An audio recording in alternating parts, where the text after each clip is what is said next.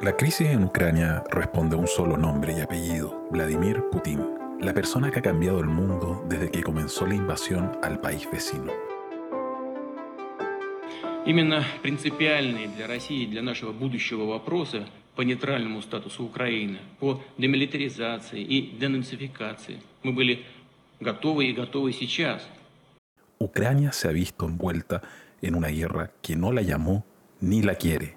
Después de semanas de intensas batallas, todavía no sabemos el futuro que le depara a este conflicto. Lo que sí sabemos es que nació de la injusticia, de la barbarie y del deseo de un solo hombre por sembrar el caos.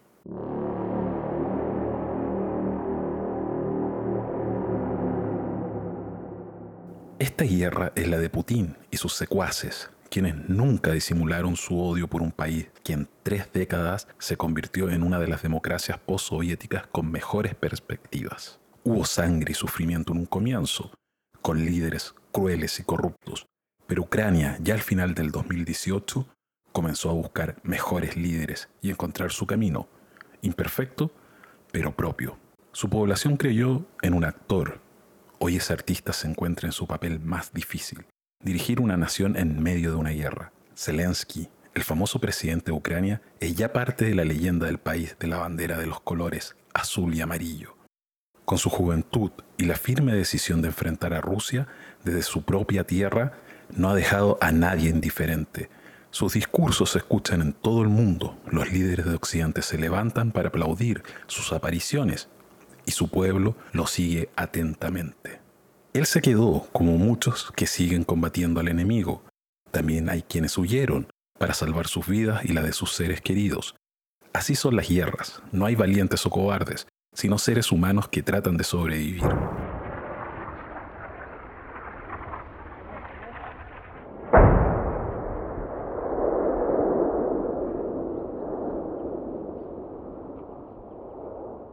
La guerra es dolor y sufrimiento, un sinsentido que no tiene explicación y en el cual todos los civiles son víctimas.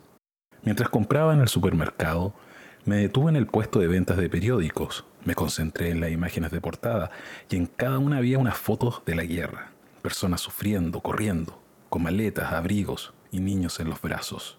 Realmente no puedo dimensionar el sufrimiento de esas personas.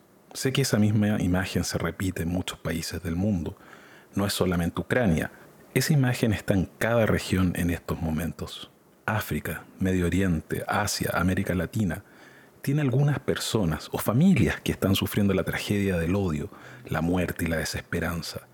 Es por eso que es importante visualizar lo que está pasando en Ucrania y acercar los otros conflictos que existen, para que los países poderosos tomen las mismas acciones rápidas y enérgicas que se están tomando para el país europeo.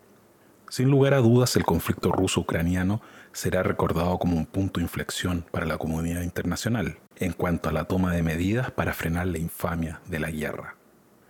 Pero será deber de las sociedades pedirles vigorosamente a sus líderes que resuelvan los conflictos mediante el diálogo y no la violencia.